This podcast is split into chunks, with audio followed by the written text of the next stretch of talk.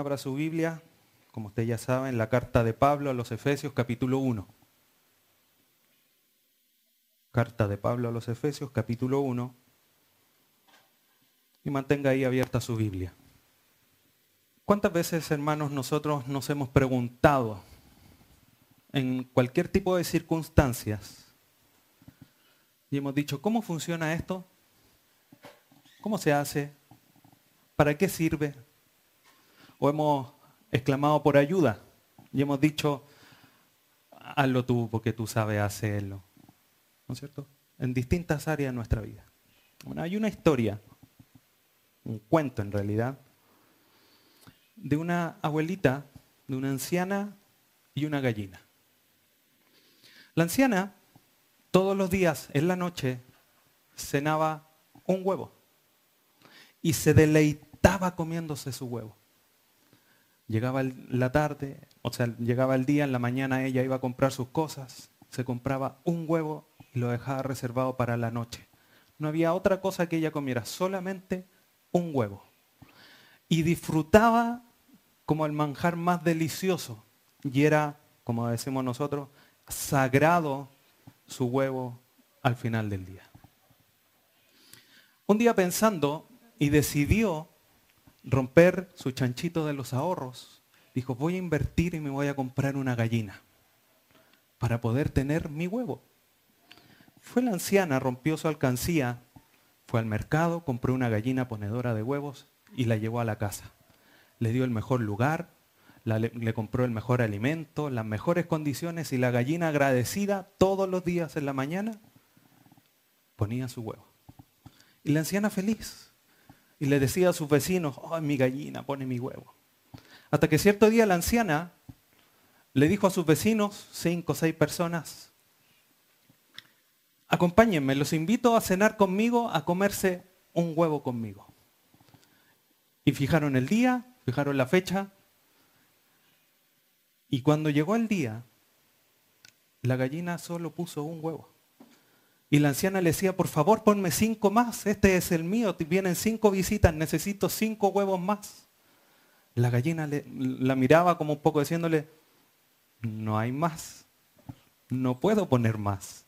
La anciana le rogaba, finalmente la pobre anciana entró en desesperación, fue tanta su ira que mató a la gallina la hizo asada y se la sirvió a sus visitas. Le contó esto a los vecinos, los vecinos iban a comer huevos, encontraron un pollo asado, le dijeron, lo que pasa es que me puso un solo huevo y no tenía cómo atenderlo, así que maté a la gallina para poder eh, darles que comer. Y todos se rieron de la pobre anciana. Le hicieron, ¿acaso tú no sabías que las gallinas solamente ponen un huevo al día? Y la anciana quedó. ¿Quién aquí sabía que las gallinas ponían solo un huevo al día? Y se burlaron de la pobre anciana. La anciana al otro día siguiente fue al mercado, averiguó y efectivamente le dijeron, las gallinas no ponen más de un huevo al día. Entonces la anciana fue, reunió otros fondos y se compró media docena de gallinas se comía uno en la noche y los otros cinco los disponía para sus visitas cuando los invitara. ¿Y qué tiene que ver esto con Efesios? Lo que hoy día vamos a ver, hermanos, es que nosotros en nuestra vida espiritual muchas veces estamos igual que la anciana, tomando decisiones pensando en agradar o pensando si algo es agradable o desagradable delante de los ojos de Dios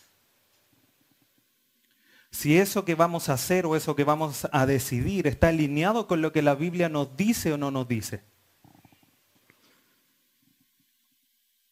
El pueblo de Israel, por ejemplo, no entendía que Dios lo que le estaba pidiendo no era sacrificios. La ley lo demandaba, pero por medio de la ley Dios le estaba tratando de decir, yo quiero su corazón quiero que ustedes me obedezcan, pero del alma, desde dentro suyo. Ya no quería más sacrificios. Quería un corazón obediente. Y hoy día para nosotros esa es una realidad. Porque hay muchas de las cosas que nosotros hacemos que las hacemos en ignorancia. O no necesariamente en ignorancia, sino que las hacemos sin un conocimiento real y profundo de lo que Dios hace, de lo que Dios es y de todo lo que tiene que ver con Dios. Por lo tanto, nosotros necesitamos día a día seguir aprendiendo de nuestro Dios, de Dios, con Dios y a Dios. Porque esto también tiene que ver no solamente con algo intelectual, como lo vamos a ver, sino con algo del corazón. Entonces, cuando Pablo, después de expresar todas las bendiciones que tenemos en Dios, por medio de Cristo, a través del Espíritu Santo, del versículo 13 al 14, hemos llegado al 15 y el 16, cuando empieza a decir que Él está agradecido en Éfeso, en el versículo 17 al 19, expresa una intercesión profunda por cada uno de los hermanos en Éfeso y que para hoy día nosotros también es real y profunda esa necesidad que Pablo entendía que tenían los de Éfeso, que era interceder por sus hermanos para que tuviesen mayor iluminación de las cosas espirituales. Entonces, si preguntáramos, ¿cuál es la mejor manera en que puedo interceder por mi hermano? Sin lugar a dudas, pidiendo que crezca en iluminación. Y lo que vamos a ver a la luz de los tres pasajes que vamos a estudiar hoy día es primero esa petición de intercesión, pero la a resultar de esa intercesión cuando nosotros rogamos por iluminación. Y que es algo tan necesario para nosotros el día de hoy. Así como la pobre anciana necesitaba saber y conocer que la gallina no solamente ponía huevos, sino que ponía un huevo al día, nosotros necesitamos conocer más a Dios y más profundamente a Dios. Leamos los versículos, capítulo 1, 17 al 19.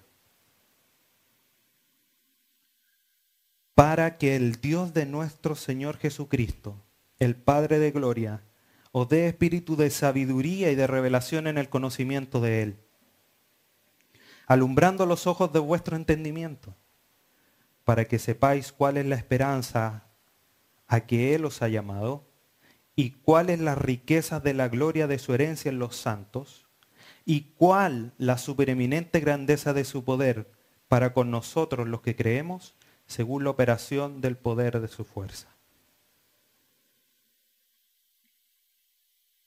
Es interesante notar que aquí Pablo cuando comienza a interceder en todas las palabras que ocupa, Pablo se está enfocando en la mente, en el entendimiento, para que conozcan, tengan sabiduría, iluminación, revelación, sepan. Es una cosa intelectual. En el capítulo 3, Pablo hace una segunda intercesión para que en este conocimiento lo traduzcan en algo práctico a sus vidas. Ahora el foco de Pablo es la mente, el entendimiento. Ya les ha dicho, que han recibido toda bendición espiritual en los lugares celestiales en Cristo Jesús. Es necesario entender más profundamente bendiciones espirituales. Pablo ya las nombró. Predestinación, elección, redención, perdón de pecados, iluminación, sello del Espíritu Santo y la herencia. Y es necesario que eso nosotros espiritualmente lo entendamos más profundamente. Entonces Pablo que, como lo mencionaba la vez anterior, nos muestra aquí un equilibrio porque no se va a las cosas, a las necesidades de los hermanos en Éfeso, sino que se preocupa de las cosas espirituales que son las realmente importantes. Él se fijó en su fe, en su amor, que eran reales, que eran concretos en el versículo 15, y a razón de eso agradece a Dios haciendo oraciones y no podemos desligar, porque aquí está todo en un continuo, la realidad de que Pablo está agradeciendo en oración, pero esa oración tiene un propósito. Versículo 17. ¿Para qué? Yo estoy agradeciendo a ustedes por Dios, pero ese agradecimiento es para qué. Tiene un propósito el agradecer. No solamente agradecer por agradecer, sino que además Pablo entendía que había una necesidad, una necesidad espiritual, que a lo mejor los de Éfeso no entendían que ellos tenían, que era comprender más profundamente Dios. Entonces Pablo tenía un propósito. Y su propósito claramente estaba definido por las cosas espirituales, las cosas importantes.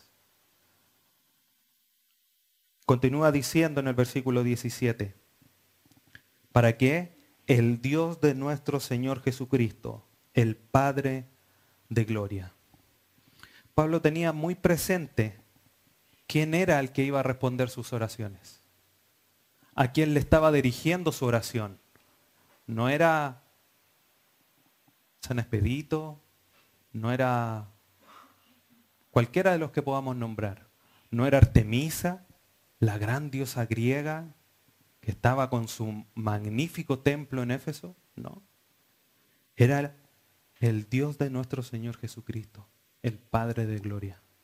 En una frase similar al versículo 3 donde dice, bendito el Dios y Padre de nuestro Señor Jesucristo. De una manera, Pablo está reforzando la idea tanto de la humanidad de Cristo, su deidad, el Dios pero también es Padre de nuestro Señor Jesucristo. Y de la dependencia que, él que tenemos de Él. Él es el que va a responder. Él es el que nos va a dar todas las cosas que nosotros necesitamos. Es este Padre, es este Dios, el que provee todas las cosas. Provee la gracia y provee todo lo necesario para nuestra vida. Acompáñeme a Santiago capítulo 1, versículo 17. Santiago 1, 17. Toda buena dádiva y todo don perfecto desciende de lo alto del Padre de las luces, en el cual no hay mudanza ni sombra de variación. Todo, toda buena dádiva y todo don perfecto desciende de lo alto, el Padre de las luces. Es interesante notar acá como Santiago une lo que Pablo está diciendo, donde le dice que Pablo, o sea, que, que va a dar todo, que él les va a dar lo que necesitan. Santiago habla de el Padre de las luces y en la petición está versículo 18, alumbrando los ojos. El que nos va a alumbrar es el Padre de las luces.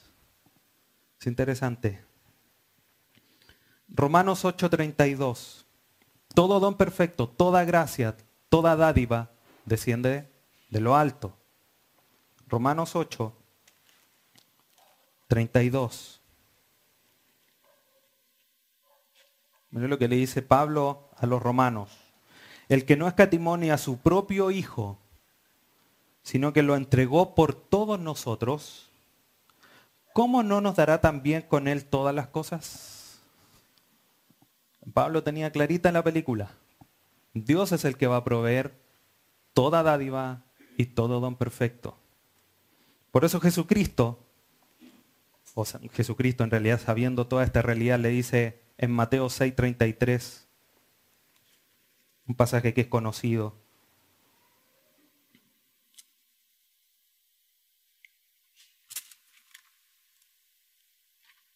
Mateo 6, 33. Más buscamente el reino de Dios y su justicia y todas estas cosas, comida, bebido, tido, todas estas cosas os serán añadidas. Entonces Pablo tenía clara la película, quién era el que iba a dar todas las cosas que los efesios necesitaban. Por eso le dice, para que el Dios de nuestro Señor Jesucristo, el Padre de Gloria,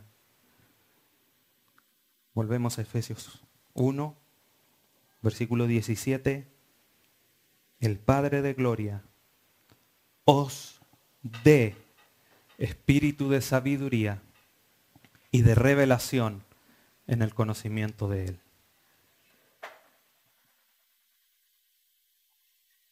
Entonces Pablo, teniendo clara la película, teniendo muy presente que su gratitud iba acompañada de una intercesión, Pablo está deseoso pidiéndole a Dios que el que da todas las cosas, el que da todo don perfecto, el que no nos va a negar nada si no escatimó a su propio Hijo, etcétera, etcétera, dé a los creyentes en Éfeso espíritu de sabiduría y conocimiento. Y aquí algo, hay algo muy interesante que quizás a primera vista nosotros no vemos, pero lo vamos a dilucidar. Volvamos a Romanos 8, 29. Pablo tenía claro el propósito que Dios tenía con su iglesia. Tenía claro quién es el que da todas las cosas. Y aquí en Romanos 8:29 dice, porque a los que antes conoció, también los predestinó para que fuesen hechos conforme a la imagen de su hijo, de su hijo, para que él sea el primogénito entre muchos hermanos. Versículo 30, y, que, y a los que predestinó, a estos también llamó, y a los que llamó, a estos también justificó, y a los que justificó, a estos también glorificó.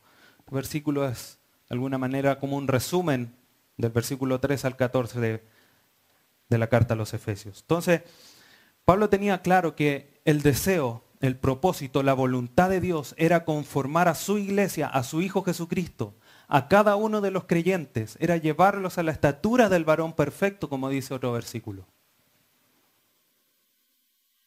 Entonces, Pablo teniendo claro esto, de alguna manera, cuando él dice, os de espíritu de sabiduría y de revelación, está pidiendo algo, va a llevar a ser más semejantes a Cristo.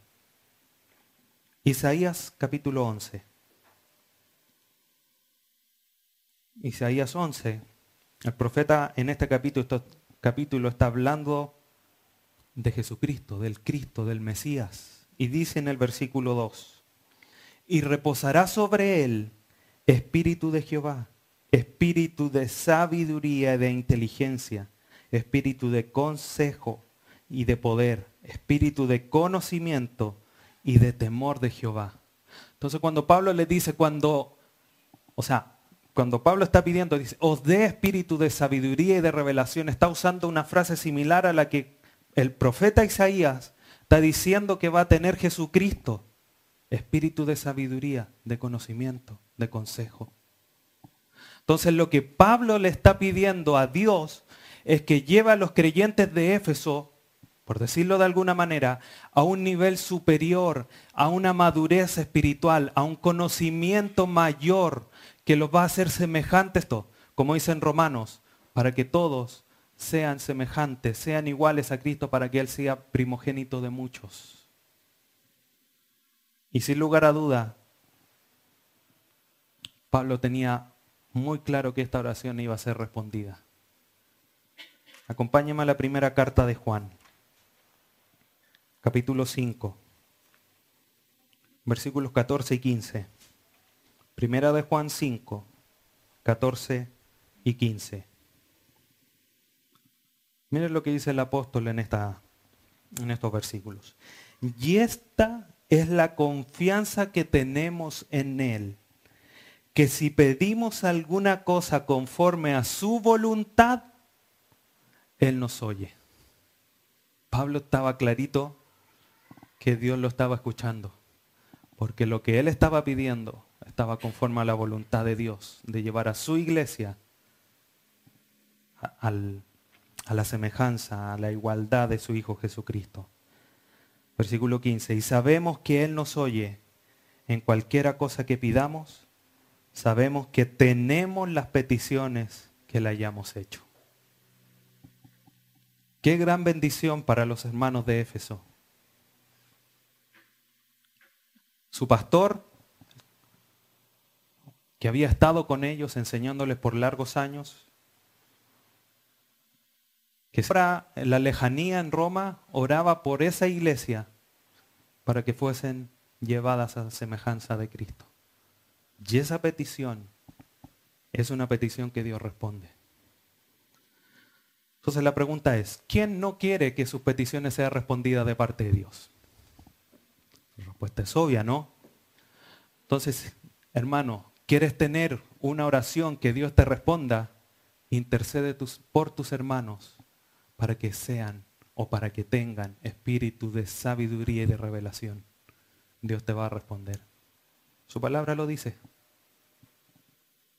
Ahora, volviendo a Efesios capítulo 1. ¿Cómo es que debemos entender esta petición de Pablo? ¿Pablo está pidiendo otra unción del Espíritu Santo? Que os dé espíritu de sabiduría, o sea, esa parte del Espíritu Santo cuando Dios lo selló, versículos 14 y 15, perdón, 13 y 14 de Efesios, que dice que Él los selló con su Espíritu Santo. ¿Le faltó la sabiduría y la revelación? ¿O a qué espíritu se está refiriendo Pablo en esta petición? Pablo en la primera carta a los Corintios, en el capítulo 2, le dijo que las cosas espirituales se habían de discernir espiritualmente. Por eso los hombres naturales no las pueden entender. Y nosotros, por lo tanto, como hijos de Dios, ya tenemos el Espíritu Santo. Y así lo hace entender el mismo Pablo aquí en la carta a los Efesios cuando dice, en él también vosotros, habiendo oído la palabra de verdad del Evangelio de vuestra salvación y habiendo creído en él, en él fuisteis sellados con el Espíritu Santo de la promesa. O sea, el, creyente ya tiene la, tercera persona de la Trinidad. También se nos ha sido revelado algunos misterios.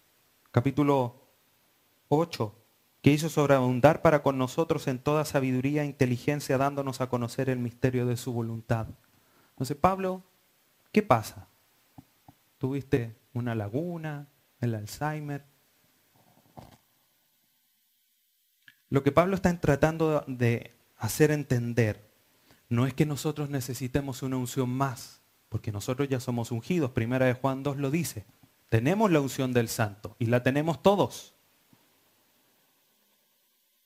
Entonces cuando Pablo está pidiendo aquí que dé espíritu de sabiduría y de revelación en el conocimiento de Él, Pablo le está pidiendo a Dios que capacite a los creyentes a través de su Espíritu Santo, esto en el entendimiento, en la comprensión de las realidades espirituales con las que Dios lo había bendecido. Dícese, elección, predestinación, redención, etcétera, etcétera. Es el Espíritu Santo el que nos hace entender, como lo dice Pablo a los Corintios. Las cosas espirituales se han de discernir espiritualmente. Y para poder comprenderlas más profundamente es el Espíritu Santo el que nos tiene que iluminar y llevar a un conocimiento superior. Entonces Pablo aquí está pidiendo sabiduría, del griego Sofía, que habla de la capacidad del pensamiento y del raciocinio del razonamiento. Dios nos ha dado una mente, nos ha dado la capacidad de pensar. Nuestra, naturaleza caída nos limita en nuestra capacidad de pensar las cosas espirituales. Por eso Pablo le está pidiendo a Dios que le dé sabiduría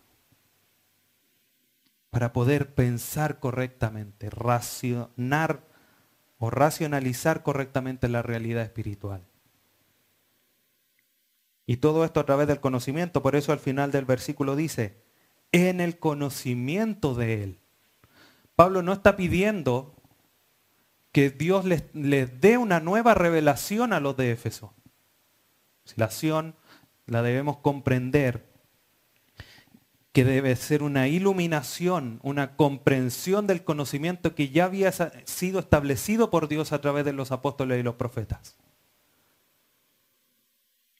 Entonces no hace referencia a, nuevas, a nuevos mensajes de parte de Dios, porque como dice Hebreos capítulo 1, en este tiempo Dios nos habla por medio de su Hijo.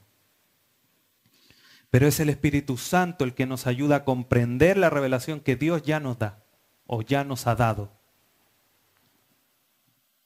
Cito a Samuel Pérez Millo. Dice, lo que el apóstol pide es que los creyentes reciban una mayor provisión de sabiduría y capacidad de comprensión en relación con el Evangelio de la gracia y las cosas de Dios. Lo de mayor necesidad para el creyente es un conocimiento preciso y pleno de Dios, lo que incluye la comprensión de sus obras, de modo que el seguimiento y la fidelidad queden establecidos conscientemente en cualquier situación. Es eso lo que nosotros necesitamos, mayor comprensión de las realidades espirituales. Ahora, Pablo, como les decía a un inicio, Pablo ha sido muy balanceado en sus peticiones. Primero, da gracias. Segundo, intercede por una necesidad espiritual, enfocándose en lo importante. Si bien el foco de estas peticiones tiene que ser la mente, que sepan, que conozcan sabiduría, inteligencias, Pablo no deja de lado algo que es sumamente primordial también en la vida del creyente, que son sus sentimientos que son sus emociones. Por eso en el versículo 18 le dice, alumbrando los ojos de vuestro entendimiento.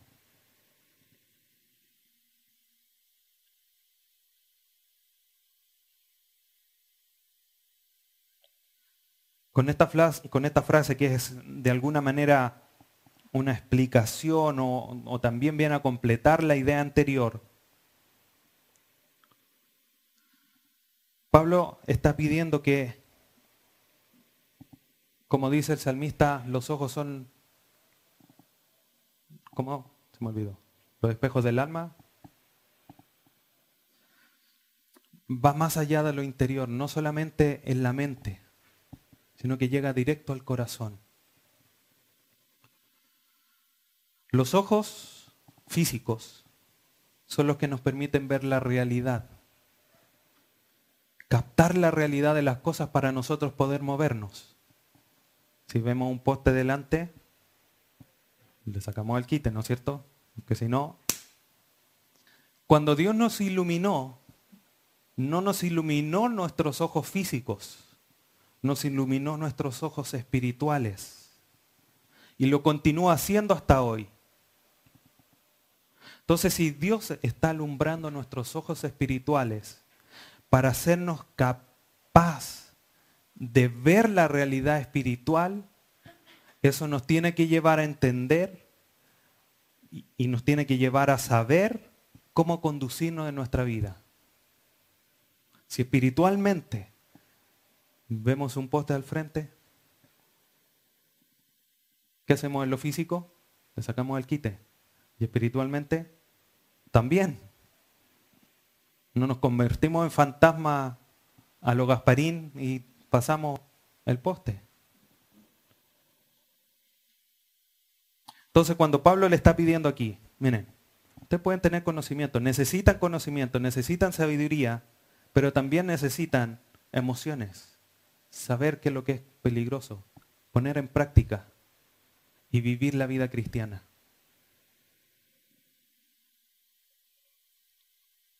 Entonces, nuestra no es solamente el conocimiento de Dios por ser conocimiento de Dios, como un conocimiento intelectual, como un ejercicio mental, sino que debe ser un conocimiento personal e íntimo de Dios. Por eso la alusión a los ojos, al entendimiento, a la vida cristiana.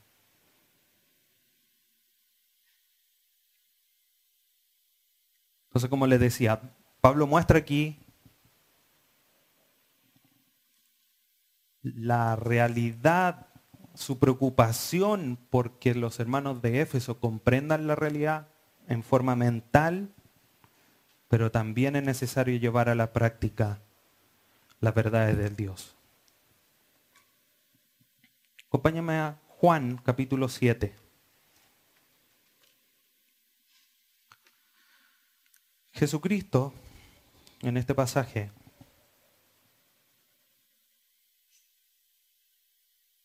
dice, Juan 7, 17, el que quiera saber la voluntad de Dios, lo sentirá en su corazón ¿No? ¿No dice eso su versión? El que quiera hacer la voluntad, el que quiera hacer la voluntad de Dios, conocerá si la doctrina es de Dios o si yo hablo por mi propia cuenta. Es necesario conocer la verdad. Es eso lo que nos hace discernir. Es eso lo que nos hace ver, ah, chunda, hay un poste, me corro.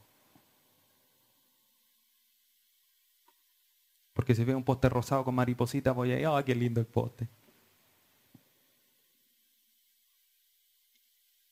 Pero además de eso, nuestra meta es, como dice en el mismo libro de Juan, capítulo 17, versículo 3. Juan 17.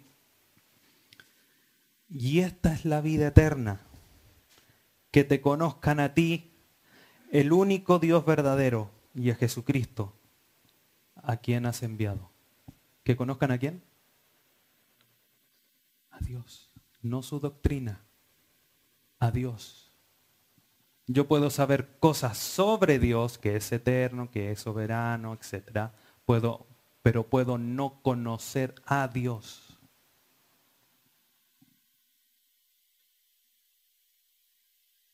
Dice John Stott, crecer en conocimiento es indispensable para crecer en santidad. De otra manera es imposible. yo se lo he ejemplificado muchas veces.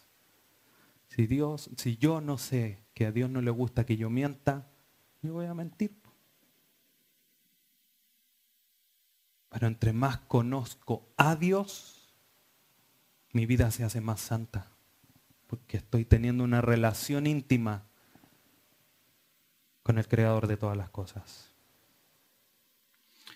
Entonces aquí Pablo detalla en este pasaje, en este versículo y medio que ya hemos visto, su petición, que os dé espíritu, sabiduría y revelación en el conocimiento de Él, iluminando o alumbrando los ojos de otro. Y después Pablo, en el versículo y medio que sigue, da los resultados que se van a obtener cuando reciban esa iluminación, porque de la que lo van a recibir, lo van a recibir. Pablo está pidiendo algo que está conforme a la voluntad de Dios. Primero, versículo 17, perdón, 18, alumbrando los ojos de vuestro entendimiento, ¿para qué? Razón. Para que lo reciban, para que lo tengan, para que sepáis cuál es la esperanza a que Él os ha llamado. Esa es la primera resultado. Segundo, y cuál es, si se fijan hay una conexión, para que sepáis, uno, cuáles son eh, cuál es la esperanza a la que Él los ha llamado y cuáles están en línea con el para qué, la super, eh, perdón, y cuál es la riqueza de la gloria de su herencia en los santos y cuál, tercera razón, la supereminente grandeza de su poder para con nosotros los que creemos. Entonces vamos viendo una por una. Ahora, lo interesante de que los resultados de esta petición son los que a nosotros como creyentes nos van a fortalecer, nos van a sostener, nos van a animar en los momentos de debilidad. Cuando lo necesitemos, para que nuestra fe vaya creciendo. Primera razón, para que sepáis cuál es la esperanza a que Él os ha llamado. Dicho de otra manera, podríamos decir, para que cada día tengan mayor certeza o claridad en cuanto a nuestra esperanza. Por eso yo les pido que Dios lo ilumine, para que sepan qué es lo que viene más adelante. Ahora, nosotros tenemos una esperanza segura. Así lo dice Pablo, que es las arras de nuestra herencia hasta la redención de la posición adquirida. Versículo 14. Tenemos una garantía de nuestra esperanza, de nuestra herencia, de estar en la gloria, de compartir la gloria con Dios. Esta garantía es por medio de Jesucristo. Colosenses,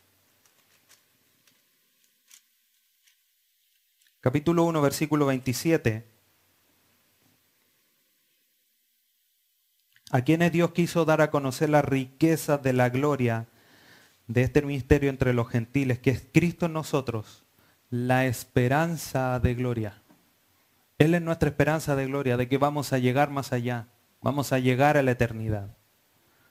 Y esto obviamente está ligado con el llamado del Padre, lo leímos ahí en Romanos 8:30, ya los que antes llamó, a estos también predestinó, a estos también santificó y a estos también glorificó.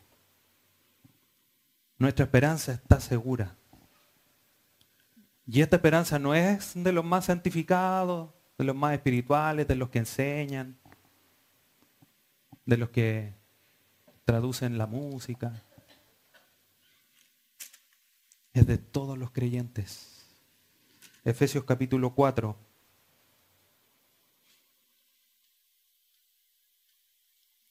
Versículo 4. Un cuerpo y un espíritu como fuisteis también llamados a una misma esperanza de vuestra vocación.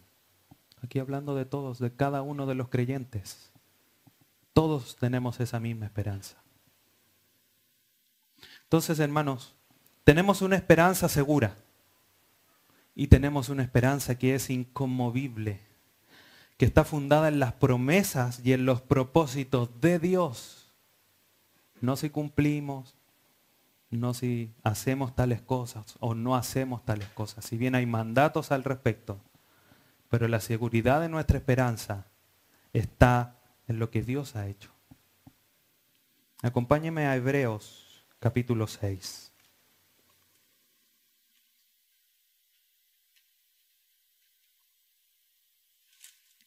Hebreos capítulo 6, versículos 18 al 20.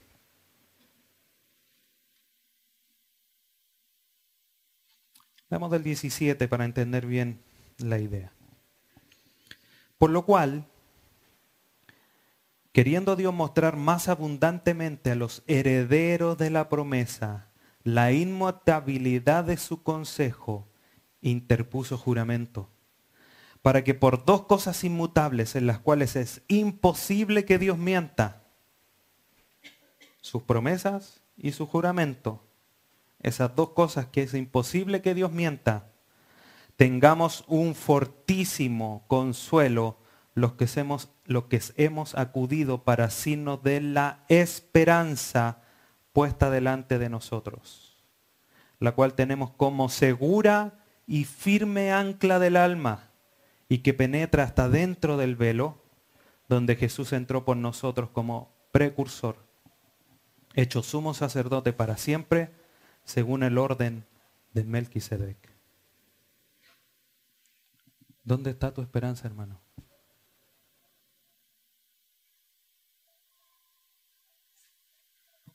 Y Dios lo juró. Además, la puso en Cristo. Y toma a Cristo y lo pone sentado a su diestra. Más allá del velo que nosotros no podíamos traspasar. ¿Qué esperanza más firme, más concreta, más inconmovible, Necesitamos, por tanto, así como Pablo está intercediendo, para que sepan cuál es la esperanza a que Él os ha llamado, nosotros necesitamos conocer más de esta esperanza. No solamente saber lo que la Biblia dice, sino que vivir esa esperanza. Pasamos dificultades, pasamos problemas. No, que Dios no existe. Dios ya no me escucha.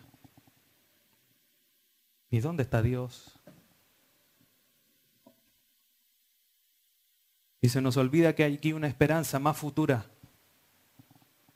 Por eso Pablo después dice alguna de sus cartas, esta leve tribulación momentánea no se, compara con, no se compara con el peso de gloria Porque hay una esperanza, se entiende lo que hay más allá, en la eternidad, con el Padre de Gloria.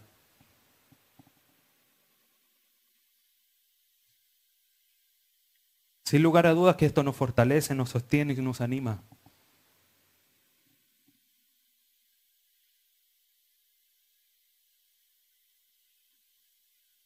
Volvamos a Efesios capítulo 1.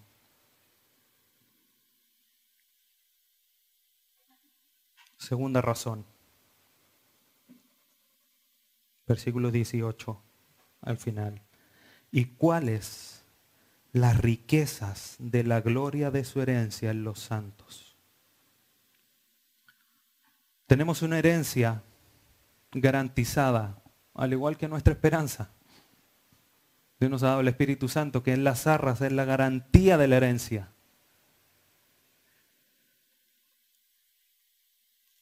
Pablo le dice a los de Colosa en el capítulo 1 de su cuarta, versículo 12, con gozo dando gracias al Padre que nos hizo aptos para participar de la herencia de los santos en luz.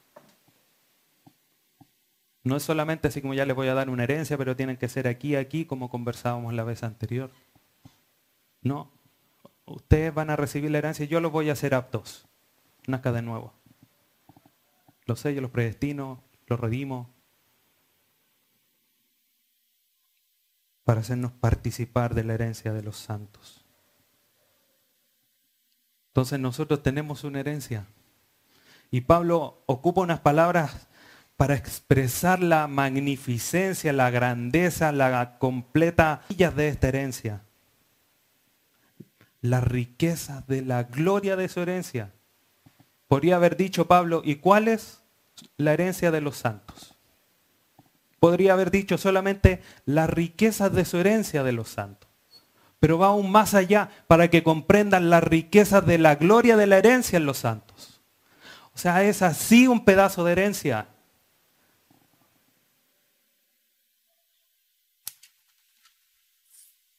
Segunda carta a los Corintios Es algo que humanamente es incomprensible. Segunda carta a los Corintios capítulo 8, versículo 9.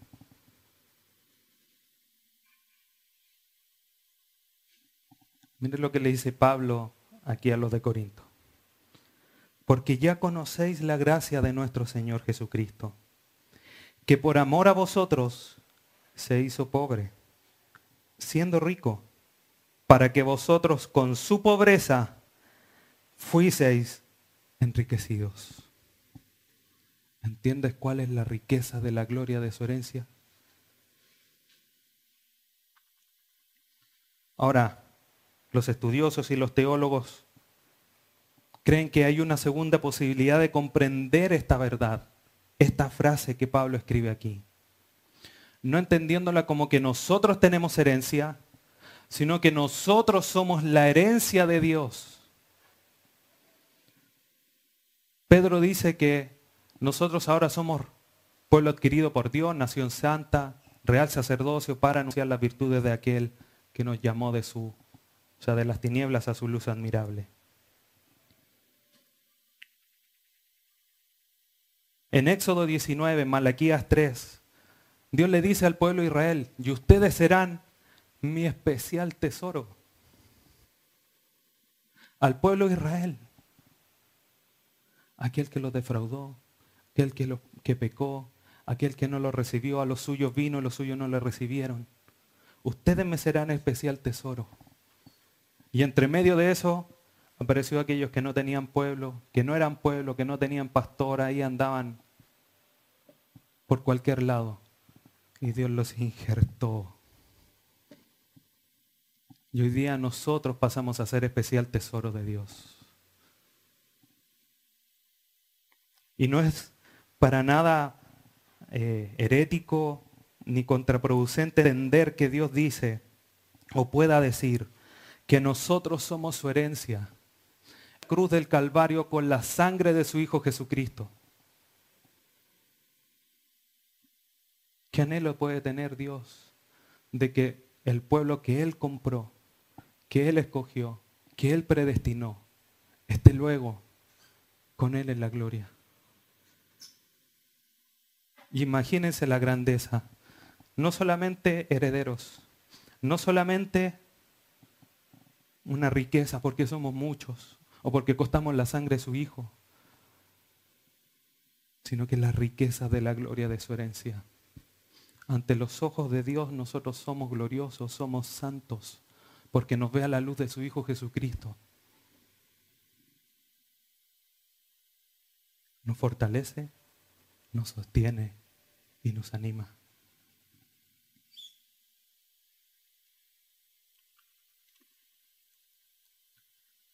Y tercera razón o tercera, tercer resultado versículo 19.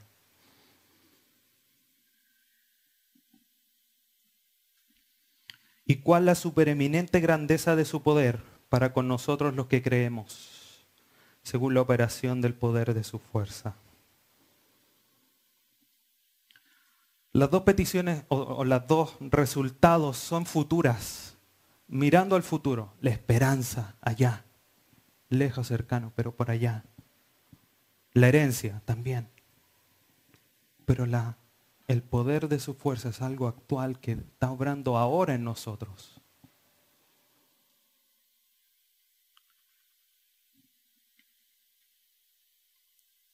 Y es tal la manera que quiere hacer entender al, pueblo de Éfeso esta realidad que Pablo describe, porque no podría haber dicho, ¿y cuál la grandeza de su poder? No, la supereminente grandeza de su poder. O sea, una cosa ya inmedible. Está tratando de decir cómo Dios obró con todo lo capaz de su gran poder. De alguna manera está tratando de hacer entender lo grande, lo majestuoso, lo incomparable, lo incomprensible del poder de las fuerzas de Dios.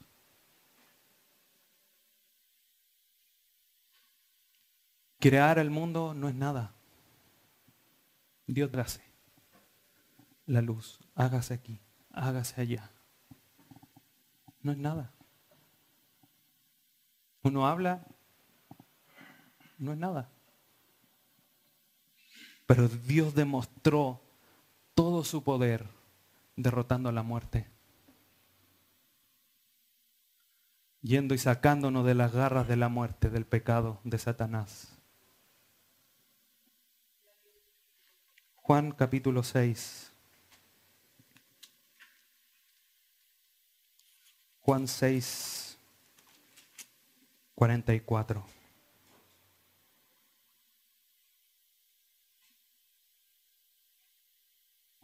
Ninguno puede venir a mí, dice Jesucristo, si el Padre que me envió no le trajere, y yo le resucitaré en el día postrero.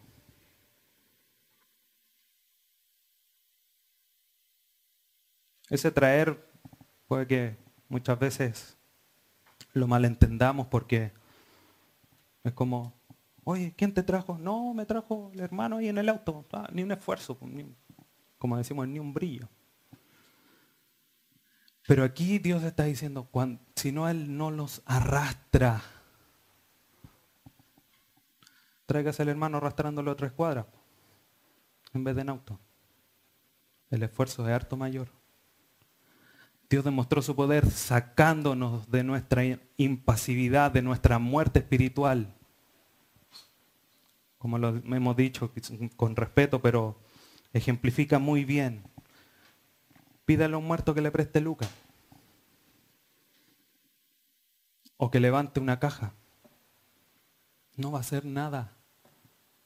Dígale al muerto, sígueme, vamos. Vamos a la iglesia no va a hacer nada. Y el que lo lleva, el que lo trae, tiene que demostrar su fuerza. Dios con esa fuerza nos atrajo. Y con esa misma fuerza opera hoy en nosotros.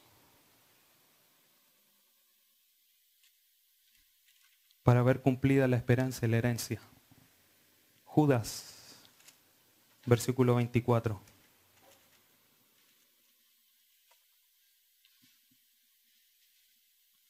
Judas 24. Y aquel que es poderoso para guardaros sin caída y presentaros sin mancha delante de su gloria con gran alegría. El que nos trajo también nos guarda para presentarnos delante de Él. Ese poder sigue operando hoy en nosotros. Ahora, como lo dice Pablo a los de Filipenses, el que comenzó la buena obra la completará hasta el día de Jesucristo. Está trabajando Dios en nosotros. Entonces, ¿cuánto nosotros necesitamos entender esta realidad del poder supereminentemente grande de Dios en nuestras vidas? Frente a alguna situación difícil, nos excusamos. Nos cuesta orar, Señor, tú sabes que me cuesta orar, no puedo.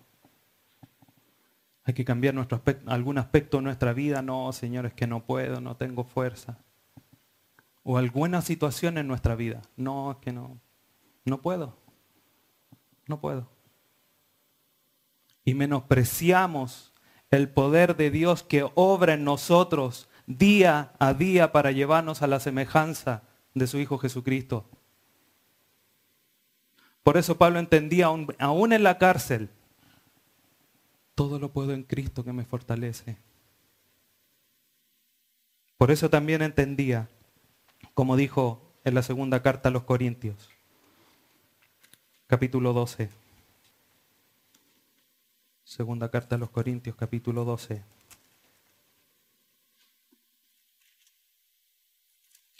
Versículos 9 y 10.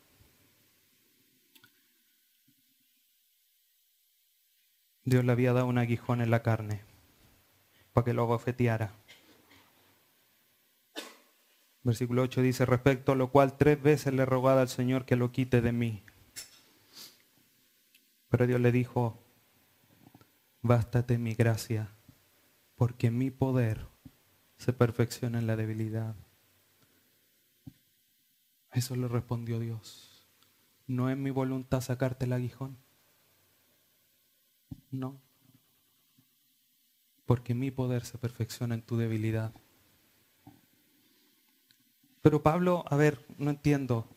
El supereminente grande poder de Dios no puede contra la fuerza del humano. Algo que a lo mejor para nosotros es incomprensible en nuestra mente humana. Pero Dios opera con poderidad. Entonces cuando nosotros decimos, no, es que no puedo cambiar esto, solamente basta que en vez de mirarnos a nosotros y miremos nuestro ombligo, alcemos nuestra vista y digamos, Señor, yo no puedo. Ayúdame.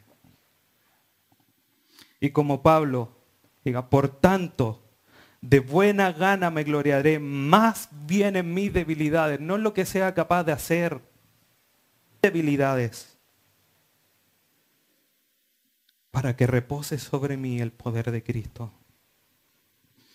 Por lo cual, por amor a Cristo, me gozo en las debilidades, en afrentas, en necesidades, en persecuciones, en angustia. Porque cuando soy débil, entonces soy fuerte. Entonces Pablo volviendo a Efesios, le dice, ustedes necesitan saber más de la esperanza, necesitan saber más de la herencia, necesitan saber más del poder de Dios. Esto los va a sostener, esto los va a animar, esto los va a fortalecer, a sostener en su camino de fe.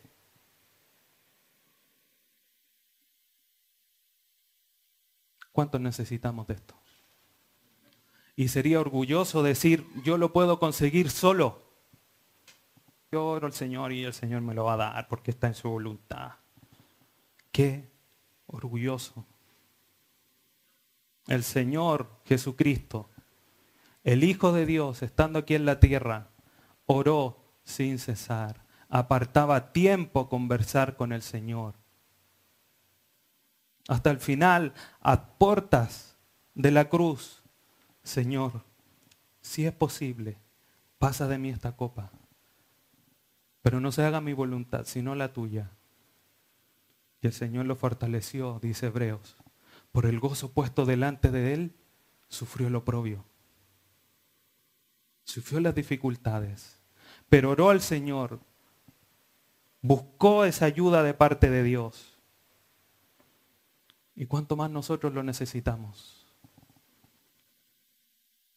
¿Cuánto más nosotros lo necesitamos? Entonces, si yo lo necesito, le digo, hermanos, oren por mí. Intercedamos entonces. Pablo lo entendía. Os dé espíritu de sabiduría y revelación, alumbrando en los ojos de vuestro entendimiento. ¿Cuánto necesitamos nosotros que intercedan por nosotros? Si bien hay necesidades físicas, a lo mejor económicas, de salud, etcétera, pero cuánto más somos necesitados espiritualmente para comprender estas realidades. Porque comprendiéndose estas realidades nos animamos, nos fortalecemos, nos sostenemos en la fe. Entonces los problemas físicos ya no son nada, se vuelven una leve tribulación momentánea. Porque hay una esperanza de gloria. Entonces debemos interceder los unos por los otros. Debemos hacerlo. Poniendo foco como Pablo lo muestra en este pasaje. Primero dando gracia. Segundo necesidad espiritual. Y después la física. Tenemos muchas peticiones de oración respecto de eso. Quizás muchos de nuestros hermanos de la misma iglesia requieren de cosas físicas. Pero aún más, aún más de las espirituales. Por eso quiero concluir con la misma frase de la vez anterior, como Charles Spurgeon decía, nadie puede hacerme un favor más grande en este mundo que orar por mí. Que va en línea lo que dice Efesios 6, 18, que dice orad los unos, orad por todos los santos, sin cesar. Apoyémonos, hermanos, apoyémonos. Todos necesitamos conocer más de la verdad de Dios.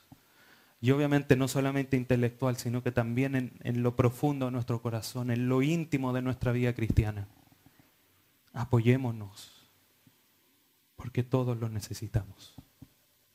Todos. Oremos. Padre eterno, te damos gracias en esta tarde. Porque nos enseñas, Dios amado,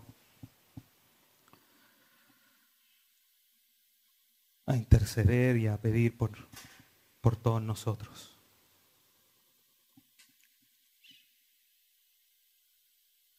Y necesitamos de ti, Señor. Todos necesitamos comprender tantas realidades espirituales para conducirnos bien en nuestra vida. Somos tan limitados.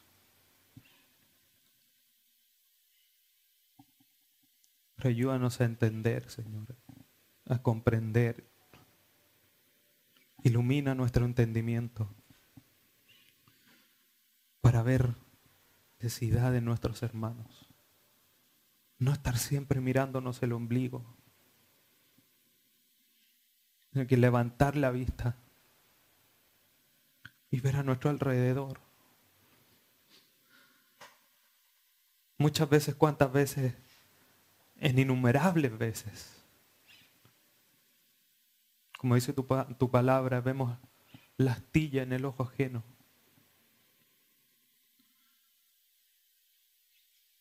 Y claro, efectivamente debemos analizarnos nosotros primero según el pasaje. pero viendo la necesidad de nuestros hermanos. Cuánto es necesario que intercedamos para que podamos comprender tu verdad. Sabiduría, en entendimiento, en inteligencia, en revelación, para comprender todo lo que tu palabra nos revela, para que podamos andar como es digno del Evangelio, para que caminemos como es digno de la vocación con la cual tú nos has llamado. Como dice el nombre de esta serie, para poder practicar nuestra identidad en Cristo, necesitamos tener este conocimiento como la base y el fundamento para poder actuar, para poder conducir nuestra vida cristiana. Y todos lo necesitamos. Ayúdanos, Señor, a disponernos en oración, intercesora los unos por los otros cubriendo nuestras necesidades espirituales. Y sin lugar a duda, tú nos vas a responder. Esa es nuestra confianza. Que si pedimos algo conforme a tu voluntad, tú nos oirás. Y esa petición la tendremos. Señor, confórmanos a cada uno de nosotros a la imagen de tu Hijo Jesucristo. Abre nuestro entendimiento Abre, Señor, nuestros ojos espirituales. Como dice el salmista, abre los ojos para ver las maravillas de tu ley. Y así poder, Señor, conducirnos en nuestra nueva identidad en Cristo. Gracias te damos por tu palabra. Señor, atorníllala en lo profundo de nuestro corazón, en nuestra mente y que no salga de ahí. Que sea, Padre Santo, como un cascajo en el zapato, que no nos deje estar tranquilos, está interceder incesantemente por cada uno de nosotros. No permitas que nos... Y ayúdanos también a tomar la responsabilidad de hacer las cosas que corresponden y que podamos hacer para que no se nos olviden. Gracias Dios bendito. Ayúdanos Señor y agradecemos una vez más por tu palabra. En el glorioso nombre de tu Hijo Jesús. Amén.